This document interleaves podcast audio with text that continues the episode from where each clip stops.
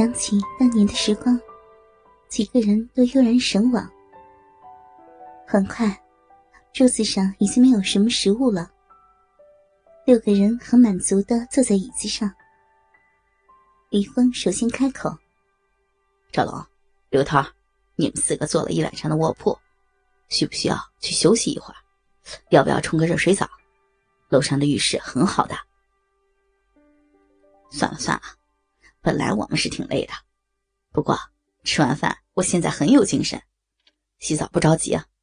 我倒是对这个别墅区的环境很欣赏，要不咱们出去溜达溜达？张丽和曾小艺显然很同意赵龙的话。刘涛也站起来说道：“那那那那就走吧，这里这这真不错。”当然是王慧带路，他现在是最熟悉这里环境的一个人了。王慧、张丽。和曾小艺走在前面，李峰、赵龙和刘涛走在后面。道路两旁都是青青的草坪，空气中弥漫着一股说不清的清新的味道。王慧找的这个地方可真好啊！赵龙感叹着，看了一眼前面三位女孩子，她们说说笑笑的。看起来已经很熟络了。赵龙笑了一下，问道：“哎，李芳，那个王慧怎么样啊？”李峰有些不好意思：“什么？什么怎么样？装，接着装。我一看王慧那精神饱满的样子，就知道肯定是有男人滋润了。我说实话。”做了没有啊？嗯。赵龙坏笑着说：“李峰不好意思的点了点头。不过，王慧儿的玩心太重，恐怕不怎么安分。你不要太用心，免得受伤。”赵龙意义深长的说。刘涛也点了点头，叹道：“啊，说的是。”嗨你们别瞎操心了，我我的心啊早就伤了，不会再伤了。赵龙和刘涛互看了一眼，很聪明的转换了话题。刘涛从上衣兜里拿出了一瓶东西，递给了赵龙。赵龙笑了笑，说道：“李芳，你看看，知道这是什么吗？”看着赵龙和刘涛神秘的笑容，李峰笑骂道：“我操，不会是春药吧？你他妈！”赵龙和刘涛冲着李峰竖起了大拇指：“厉害，厉害！不愧是我们的兄弟！我靠，我可没你们那么无耻！准备给谁用的？”赵龙靠近了李峰的耳朵，小声的说道。告诉你啊，这可是刘涛好不容易整到的。看了一眼前面在逗弄不知道是哪家的小狗的三个美女，接着说道：“那两个妮子有点放不开，扭扭捏捏的，在床上不怎么听话。要是吃了这个，那才能玩的过瘾。”李峰正色道：“啊。”你们也不怕出事啊？这个事后他们能饶得了你们？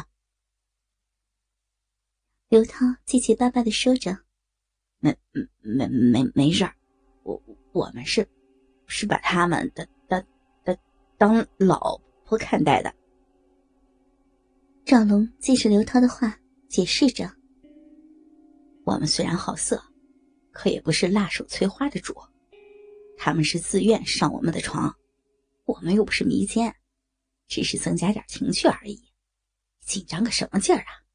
咱们又不是毛头小子。赵龙指着手里的小瓶，这个药啊，能提高女人的敏感度，也不能算是你想象的那种春药。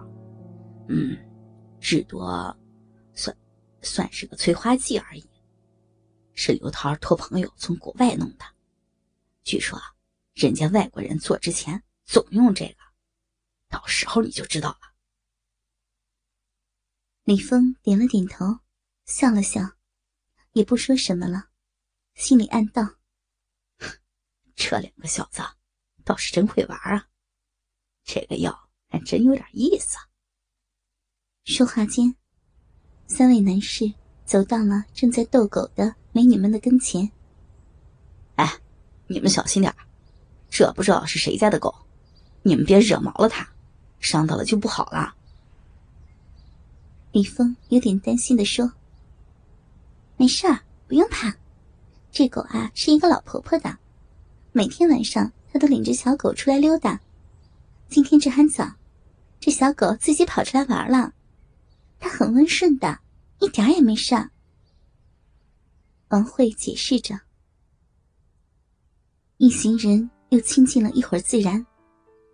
赵龙又提议说要回去打几圈麻将，看看牌技涨了没有。大家欣然同意。李峰、赵龙、刘涛还有王慧四人一桌，开始了中国人传统的娱乐项目。麻将。张丽和曾小艺说有点累，要去躺一会儿。于是两个人冲了个澡，王慧安排他们去睡了。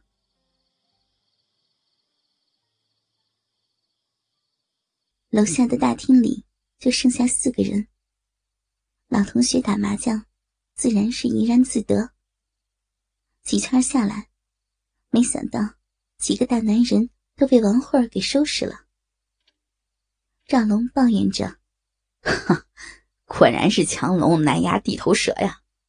没想到王慧儿把我们几个强龙都给收拾了。”王慧一边数着钱，一边笑道：“哼就你们几个还是强龙？切，老娘我征战排场数年，岂是你们几个小辈能看透的？”听着王慧在那儿王婆卖瓜，自卖自夸，几个男人无奈的笑了一笑。来来，换装，我我我还就不不信了。刘涛输的有点红眼，换什么装啊？哎，你们看都几点了，还要打多久啊？老娘我可赔不起了，要不？上楼叫人换人呗。王慧狡黠的说道：“算了算了，刘涛，咱就当交住宿费了。